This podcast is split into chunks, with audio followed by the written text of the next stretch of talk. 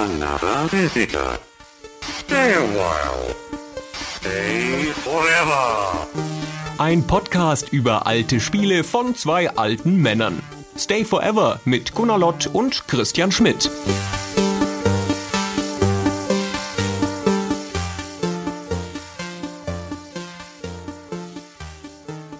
Guten Tag, Herr Lott. Guten Tag, Herr Schmidt.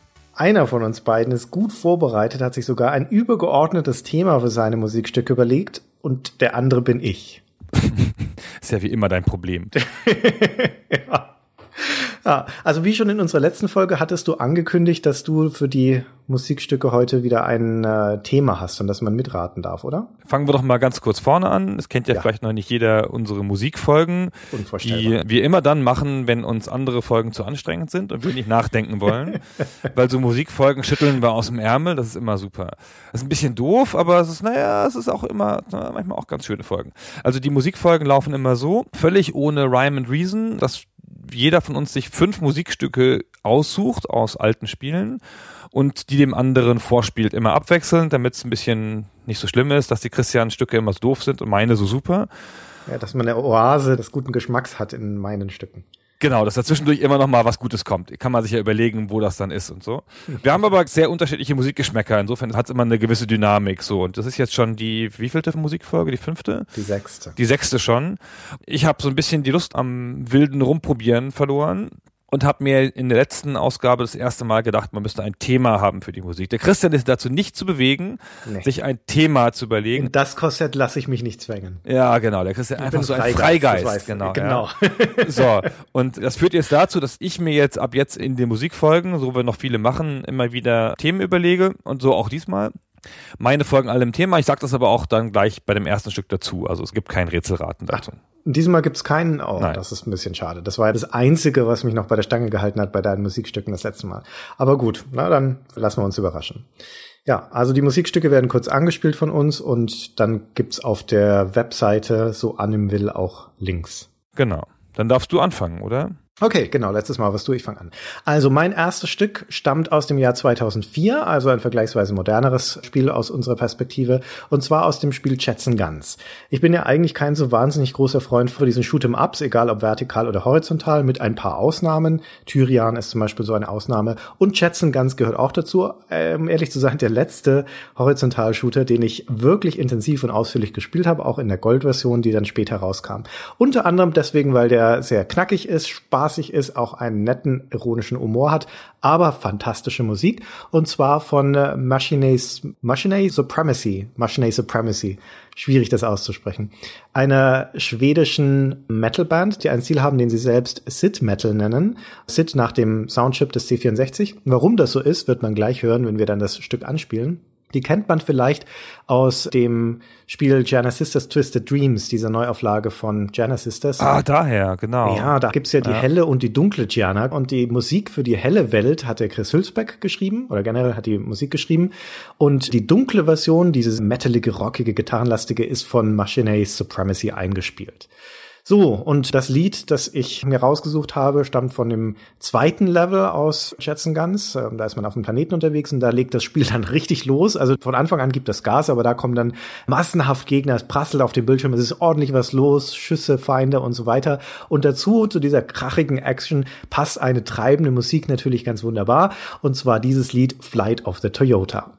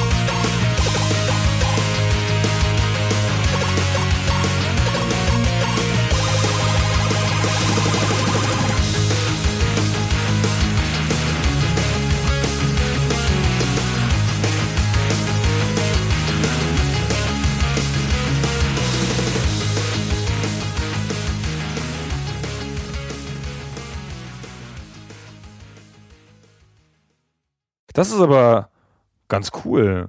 Mhm, ja. Also, das ist ja besser, als ich dachte, dass du was aussuchen würdest. Das geht schon gut los, ne? Und das ist nur mein Einstiegslied. Aber generell aus dem Soundtrack von Jetson Guns, den es übrigens, wenn ich mich nicht ganz irre, sogar kostenlos auf der Webseite von der Band gibt, sind auch noch andere schöne Stücke. Andere Anspieltipp, wenn einem das jetzt gefällt, ist die Musik aus dem Shop des Spiels. Ich weiß nicht genau, wie das Lied heißt, aber auch ganz, ganz schönes, ganz schönes Stück. Sehr nett. Mhm. Bisschen kräftiger und so. Du magst es ja sonst immer mehr so blubberiger. Du hast ja generell so einen blubberigen Musikgeschmack. Blubberig, ja, das trifft es eigentlich sehr gut. Aber blubberig an den unterschiedlichsten Ausprägungen. Von blubberig bis total nicht blubberig ist alles dabei. Sehr, sehr hübsch.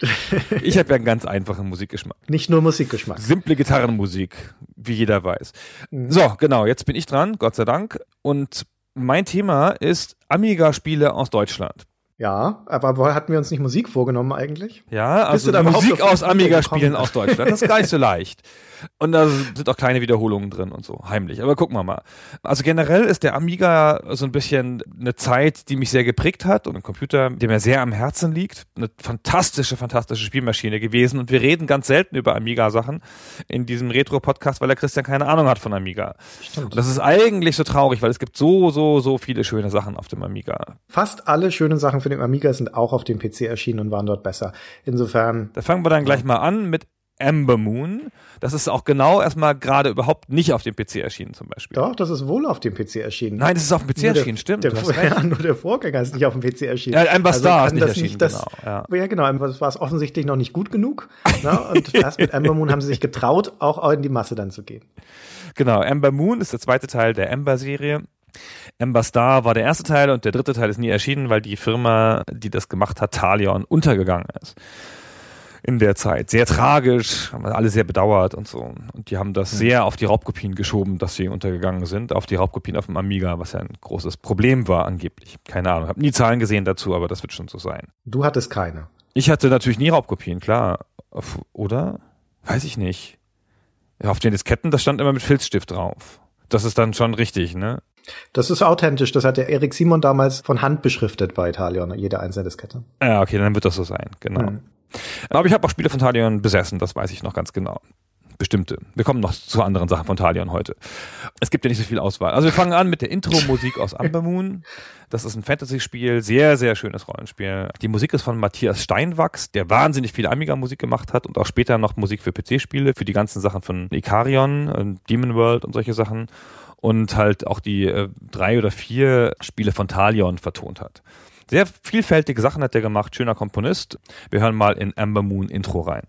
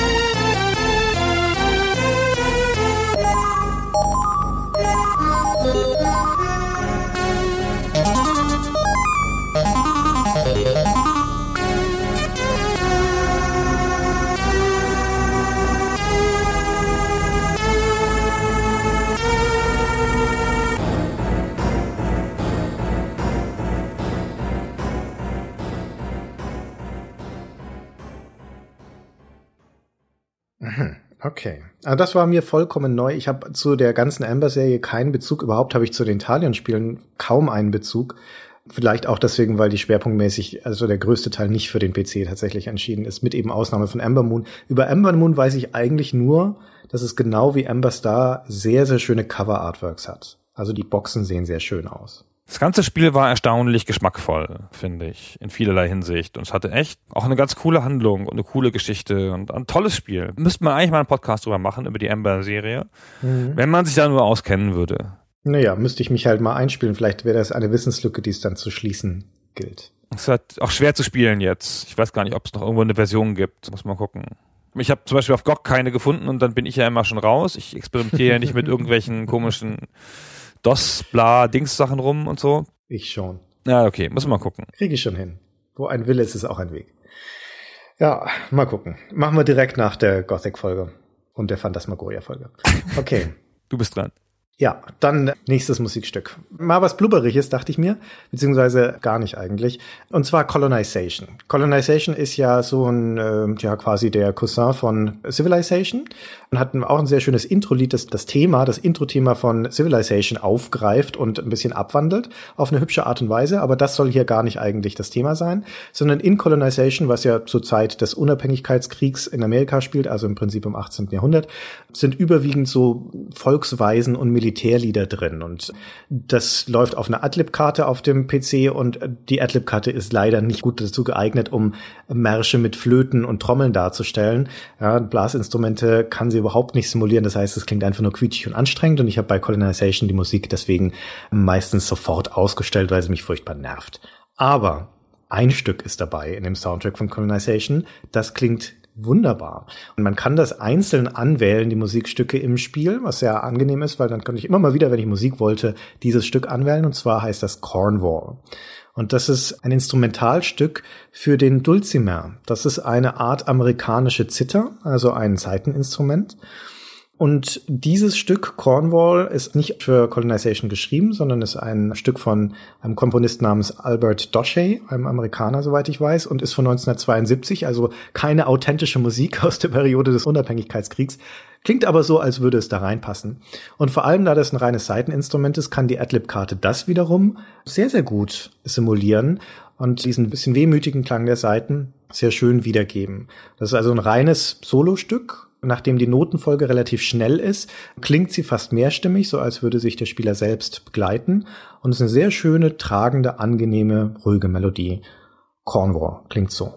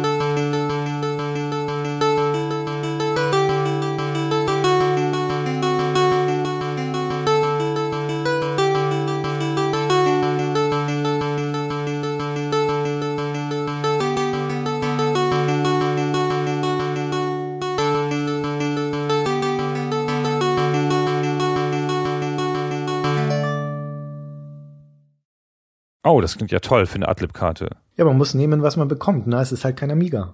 Ja, aber das ist echt erstaunlich gut für eine. Also das ist ja. Ich auch, ja. Das muss das einzige einzige sein, was es authentisch nachbilden kann. diese Karte. Ja, vermutlich, ja. ja. Genau. Das und schrilles Fiepsen. Das ging auch ganz gut. ja, aber es ist natürlich ganz cool. Da hat man mal das gemacht und denkt man, ja, die Adlib-Karte taugt ja voll. Und jetzt noch die Hörner.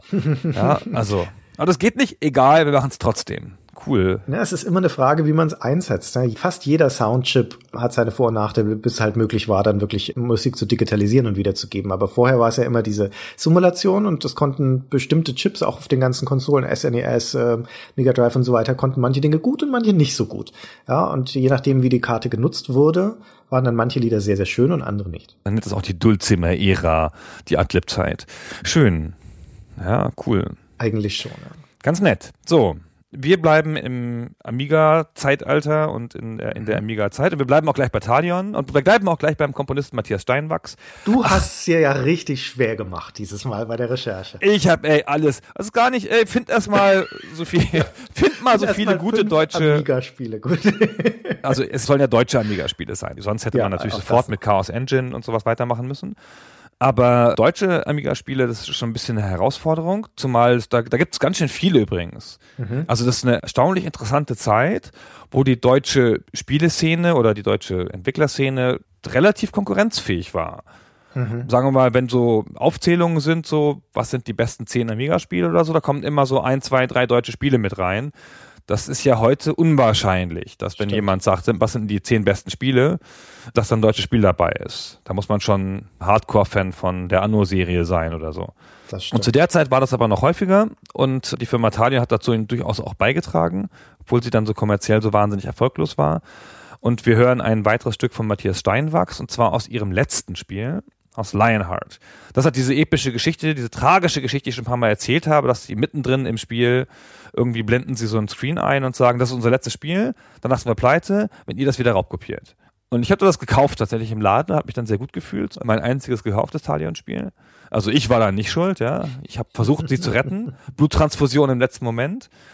Und danach waren sie dann auch wirklich pleite. Wie gesagt, keine Ahnung, ob das jetzt wirklich alles wegen der Raubkopien war oder wegen der fehlenden PC-Ports. Aber Lionheart war super, sensationelles Spiel, tolle Grafik, weit vorm Raus. Also das waren Amiga-Künstler, die Leute von Talion. Wir hören das Anfangsstück aus Lionheart.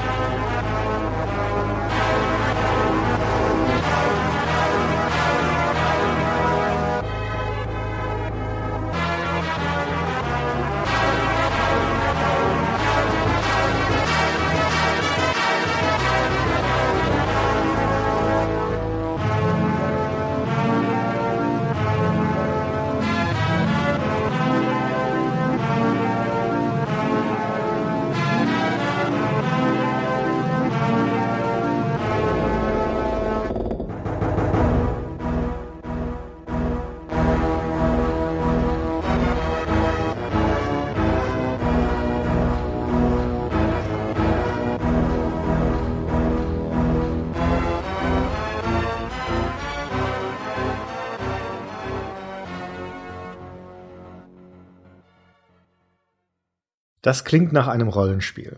Das ist aber kein Rollenspiel, das ist Virastan, das ist so ein Jump'n'Run Beaten Up. Ah, okay. Gut. Also von links nach rechts, laufen, springen, nicht runterfallen und Leute hauen. Ah, okay. Toll.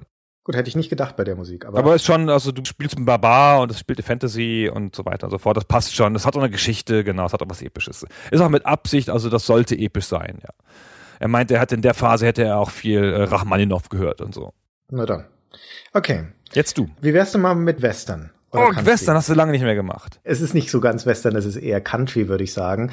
Ich habe gerade schon erwähnt, Super NES und Mega Drive. Und es gab in dieser Ära, frühe 90er, gab es durchaus also viele Rivalitäten. Was ist die bessere Konsole? Ne? Wer ist technisch stärker? Und unter anderem auch, welche von den beiden hat den besseren Sound? Technisch ist der Super NES-Chip eindeutig überlegen. Aber auch auf dem Mega Drive gab es tolle Soundtracks. Zum Beispiel Streets of Rage, Streets of Rage 2 insbesondere, über das bei Gelegenheit nochmal zu sprechen ist. Aber mein Beispiel, das ich rausgesucht habe, kommt aus dem Jahr 1991 und zwar ist es das Spiel Quackshot. Das ist eine Disney-Lizenz. Sega hat das Spiel programmiert, ein Jump'n'Run, wo man Donald Duck spielt. Und die Musik, die wir gleich hören, stammt gleich aus dem ersten Level, nämlich aus Entenhausen. Und das ist ein ganz beschwingter, fröhlicher, bisschen Country angehauchter Song. Der Soundchip des Mega Drive quält sich da dann halt Melodien ab, die sollen so ein bisschen nach Mundharmonika klingen und man stellt sich noch das Banjo mit dazu vor und dann hat man einen hübschen Country-Song. Und das setzt vor allen Dingen in seiner Fluffigkeit, ich möchte fast sagen Blubberigkeit, den Ton für ein Spiel, wo eine Ente in Lederjacke und Filzhut rumläuft und mit Klopöppeln um sich schießt. Auf Carter Carlos und auf lebende Kakteen und auf Schildkröten mit Boxerhandschuhen und so weiter. Und das ist eine von vielen schönen Musiken in einem insgesamt echt netten Jump'n'Run, das ich sehr, sehr gerne gespielt habe auf dem Mega Drive. Quackshot. Die Musik aus Entenhausen.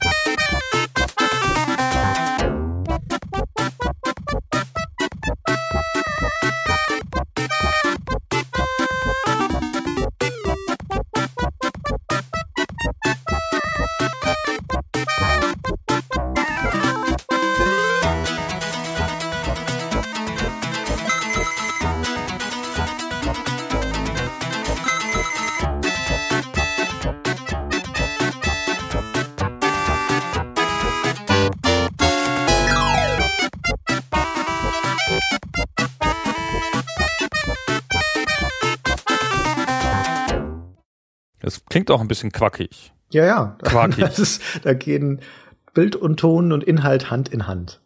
Ganz cool. Kannte ich nicht, habe ich nie gehört von dem Spiel. Ja, es ist auch nicht so wahnsinnig bekannt, aber mh, auf dem Mega Drive würde ich fast sogar sagen, es ist mein Lieblings-Jump'n'Run, vielleicht zusammen mit dem Castle of Illusion. Also ich bin ja kein Sonic-Fan, ne? dementsprechend das ist, ist das Quackshot ist sicher kein perfektes Spiel, aber funktioniert echt gut und ist vor allem super sympathisch und ein bisschen witzig, augenzwinkern, ironisch. Ich mag's total gerne. Ich wusste gar nicht, dass du Mega Drive-Erfahrung hast. Ich habe immer so gedacht, Ach. du hättest die Konsolenzeit komplett übersprungen. Nee, nee, nee, ich habe durchaus Konsolenerfahrung. Ich habe nie selbst eine besessen, aber ich habe im Freundeskreis und Bekanntenkreis sowohl mit dem Super NES, ja, die ganzen Klassiker da, Mario Kart, Zelda, Super Mario World und so weiter mitgenommen, sogar dieses ähm, Super Mario, wie hieß das, Paint oder sowas, wo du selber Sachen zeichnen konntest. Mhm. Ja, sogar das. Mario Paint. Ja. Mario Paint, genau. Und auf dem Mega Drive, insbesondere beim Freund Streets of Rage 2, rauf und runter gespielt, aber diverse andere Sachen auch, Toe Jam und Earl, eben Quackshot, Castle of Pollution und so weiter. Also das heißt, du warst derjenige, der auf dem Sofa gesessen hat und äh, Chips gegessen hat, während dein Freund gespielt hat und dich nicht rangelassen hat, wie es ja immer so war damals. Deswegen haben wir so gerne sowas wie Streets of Rage oder Jam and Earl gespielt, weil du es zu zweit spielen konntest. Ja, genau. Das waren ja die besten Spiele. Ja, aber sein Fantasy Stars konnte er dann alleine spielen. Zu zweit kooperativ auf einem Bildschirm, da geht nichts drüber. Ja, stimmt. Also grundsätzlich eine perfekte Spielerfahrung. Mhm. So, ähm, wir sind immer noch beim Amiga auf meiner Seite und bei deutschen Spielen, genau. Und was ist deutscher als der Patrizier? Da müssen wir gar nicht viel zu sagen. Da haben wir auch schon mal eine ganze. haben wir schon viel gesagt. Da haben wir schon mal ziemlich viel zu gesagt zu dem Thema. Genau, das ist jetzt ein Stück aus der Patrizier von 1992. Die Musik ist von Jörg Döpper. Der sagt mir sonst nichts. Ich habe auch nichts über den rausfinden können, was der sonst noch so gemacht hat. Vielleicht ist das eine Inselbegabung gewesen und er kann nur Patricia-Musik und hat nur das gemacht. Ehrlich gesagt ist es ein belangloses Stück, aber ich habe an Patricia so warme Erinnerungen und das steht auch so für meine Amiga-Zeit, weil ich da so viel gespielt habe in der Zeit. Und es ist einfach so hübsch so, hansig, hanseartig, hanseatisch.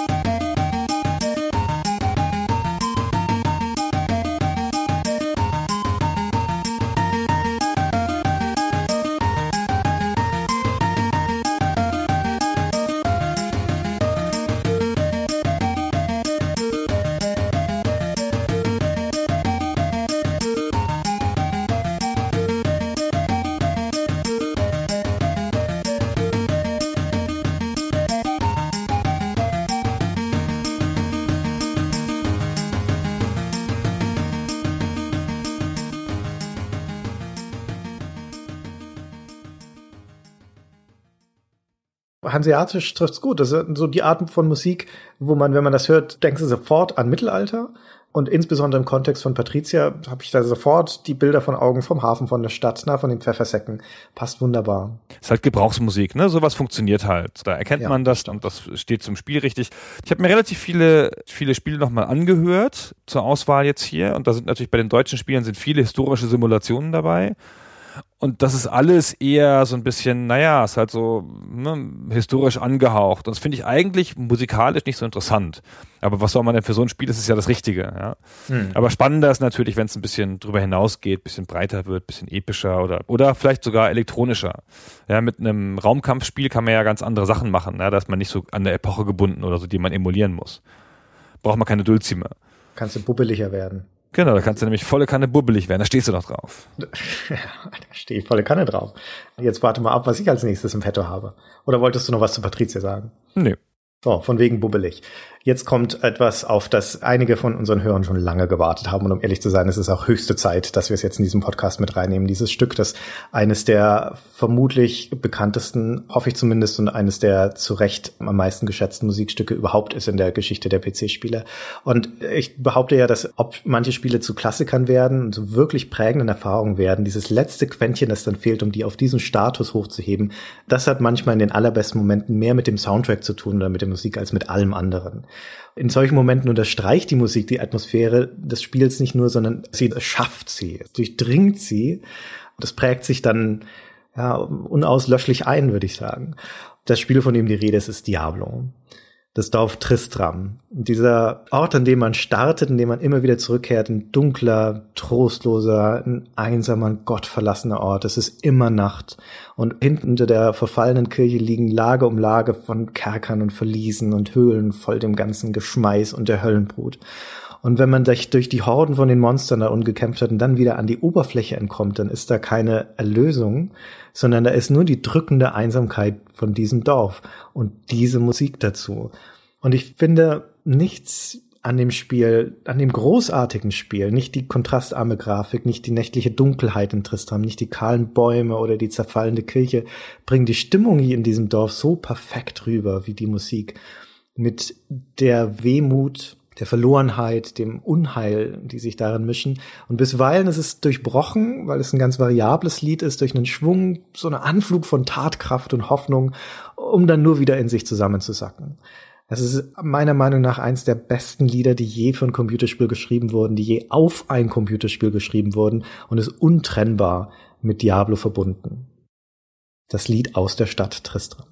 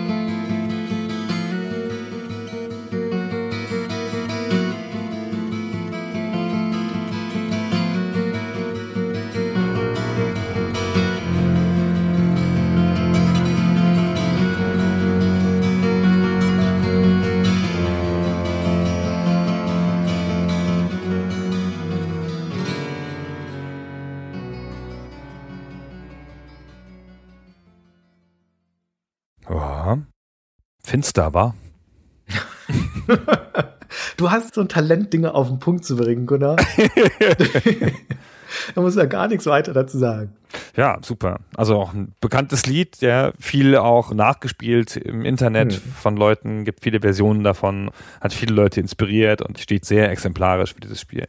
Auch technisch ist das toll. Ja, das hat sehr klare Instrumente, hat diesen sehr klaren Gitarreneinschlag vor allen Dingen. Und wir sind ja noch relativ am Anfang der CD-Ära. Also nicht ganz am Anfang, ich meine, es ist 96. Aber trotzdem gerade am Anfang auch der CD-Ära, da setzt sich so digitalisierter Sound erst langsam durch. Am Anfang hast du häufig noch, wo die Lieder tatsächlich als Tracks dann auf der CD sind. Und wenn sie dann aber trotzdem digitalisiert sind, sind die häufig noch rauschig oder niedriger Qualität abgemischt da oder knistern oder wie auch immer. Und das Lied ist auch in Diablo in wirklich perfekter, bestechender Qualität drauf. Das trägt auch nochmal natürlich zum Eindruck bei. Es ist ein ziemlich langes Lied und ein ziemlich, wie du schon sagst, variables Lied. Ich finde, man hat es mhm. heutzutage ja schon oft, dass es halt relativ kurze Loops gibt, die halt relativ schnell wiederholen, damit man die leichter unterbrechen kann und dann irgendeine Kampfmusik dazwischen spielen kann. Das ist ja Fluch und Segen des dynamischen Soundtracks dass es halt alles ein bisschen zackt ist und so. Und das ist natürlich schön, wenn man einfach mal da in Tristram rumstehen kann und sich so ein ganzes, langes, mehrminütiges Stück anhören kann, ja, das sich auch nicht die ganze Zeit nur wiederholt. Das Ironische ist dann fast ein bisschen, dass man sich schon wieder darauf freut, dieses Musikstück zu hören, weil es, das ja immer das gleiche Stück ist, das du im Dorf hörst, ist es auch ein bisschen Vertrautheit, das dadurch einkehrt, wann immer du ins Dorf zurückkommst. Das konterkariert dann fast ein bisschen wieder das, was da eigentlich für eine Stimmung vermittelt werden soll. Aber na, dieses Ambivalente, dieses Zwiespältige ist natürlich auch dann was, was den Reiz ausmacht. Ich finde es ein wahnsinnig starkes Konzept, wenn du räumlich dich veränderst und der Ort einen starken, klaren Sound hat. Stimmt, ja. Signatur vorletztes Mal oder so hatten wir Sunless Sea, mhm. wo du ja über dieses unterirdische Meer fährst und du siehst die Insel noch nicht und hörst sie schon. Und mhm. dann hat die halt so einen eigenen Soundtrack und dann hast du, wenn du nach London zurückfährst, in, in den Londoner Hafen einfährst, dann wird alles schon so ein bisschen vertrauter und dann kommt die London-Musik. Das ist halt super. Mhm. Es wird nie so richtig schön genutzt, finde ich, in den großen 3D-Rollenspielen. Aber eigentlich ist das toll. Stimmt. So, jetzt habe ich noch ein weiteres Amiga-Stück zufällig von einem deutschen Spiel. Vom deutschen Spiel, ja. Ja, genau. Ah, das ist ja hm, deutsche Spiele, man darf sie nicht. Das sind tolle Spiele gewesen. Starke Zeit für die deutsche Spielebranche. Alles war früher besser, wie immer. Deutscher wird es jetzt nicht mehr. Jetzt nehmen wir mal den Chris Hülsbeck. Ist ja fast kein Deutscher mehr, sondern quasi ja Amerikaner. Lebt ja in Amerika die ganze Zeit, macht da tolle Sachen. Wir nehmen mal relativ einen Klassiker, Turrican, Turrican 3, das Stück Mega Turrican. Muss man auch gar nicht so viel zu sagen, ist einfach großartig. Hülsbeck halt. Musik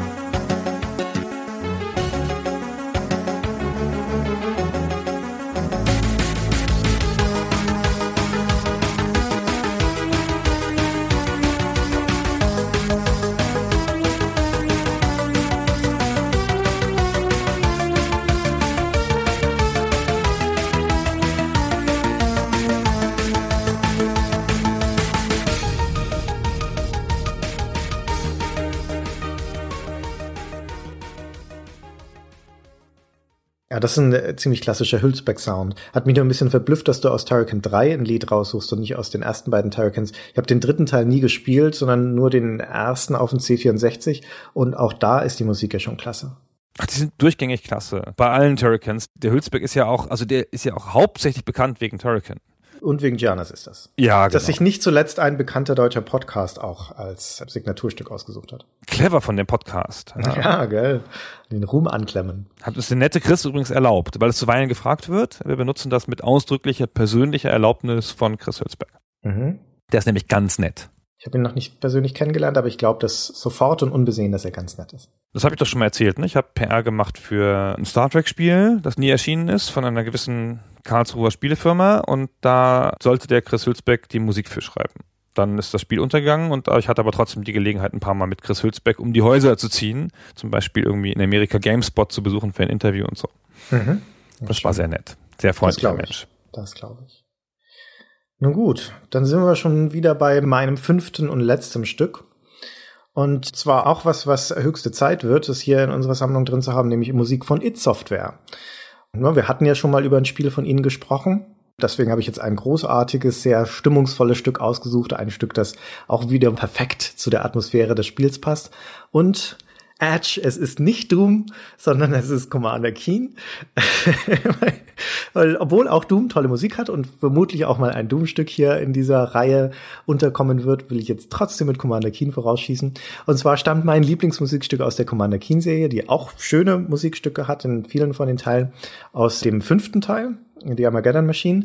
Und zwar ist das das Lied, das man hört, wenn man in das Level Iron Ventilation System geht. Das hat bestimmt auch einen Namen, dieser Song. Der ist vom Komponisten Robert Prince, der viele Soundtracks für Shareware-Spiele, für Apogee-Spiele damals gemacht hat. Weiß aber nicht, wie der Name des Stücks heißt, wenn es einen gibt. Für mich ist es das Stück aus dem Level Iron Ventilation System.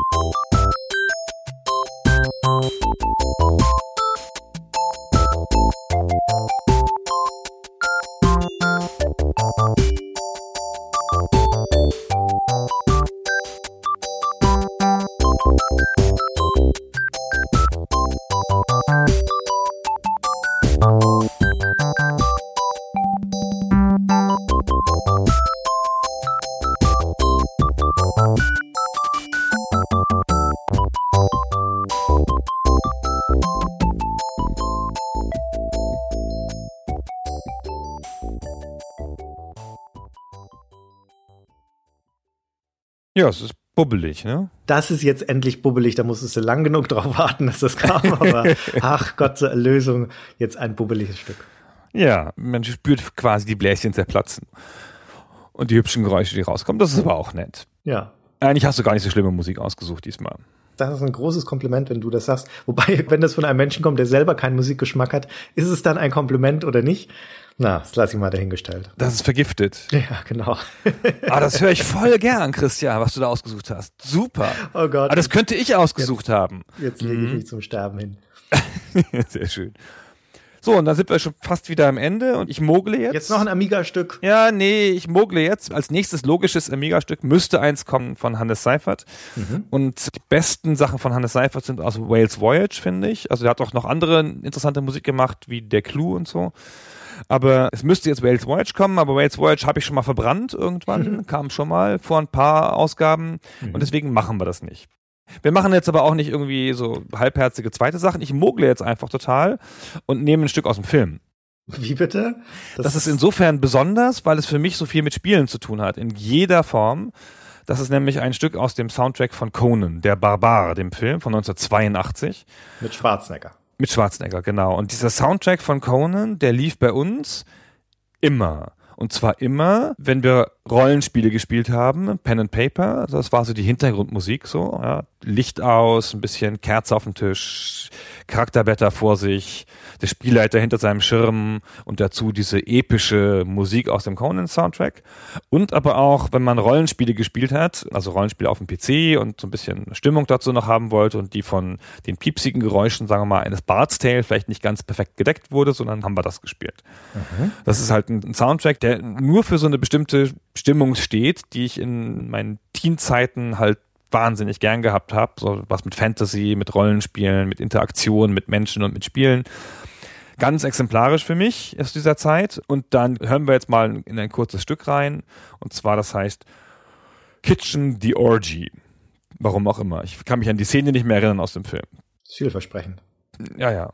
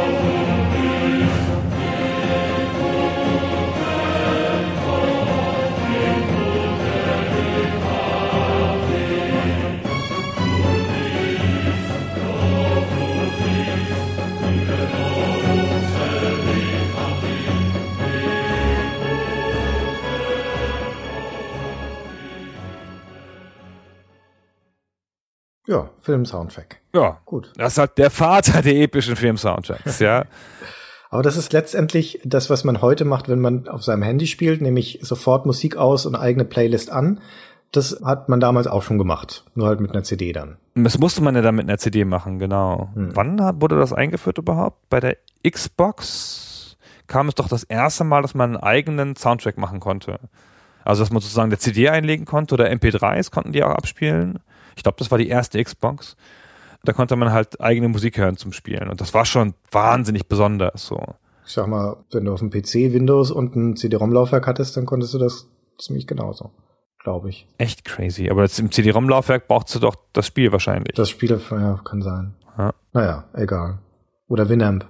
MP3. Naja, wie gesagt, das ist auch nicht so, dass der Soundtrack so irrsinnig super wäre, aber er ist halt von 1982 und war halt schon immer da.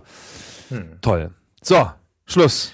Nun gut, also das heißt, bei deinem Versuch, vier deutsche Amiga-Spiel-Soundtracks zu finden, bist du gescheitert. Also vier habe ich ja gefunden. Also ich hätte, wie gesagt, ich hätte noch Wales Voyage nehmen können, aber ich wollte nicht. Gut.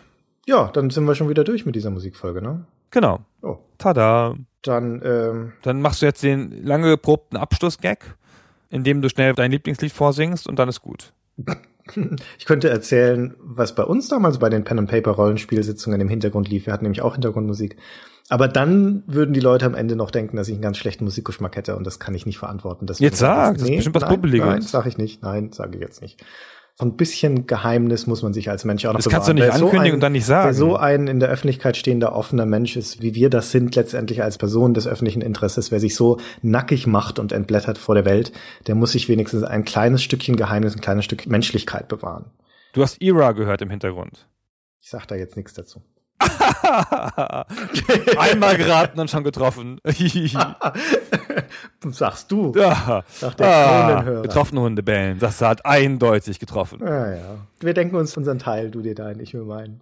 Und die Hörer sich ihren. Also es war entweder Ira oder gregorianische Gesänge.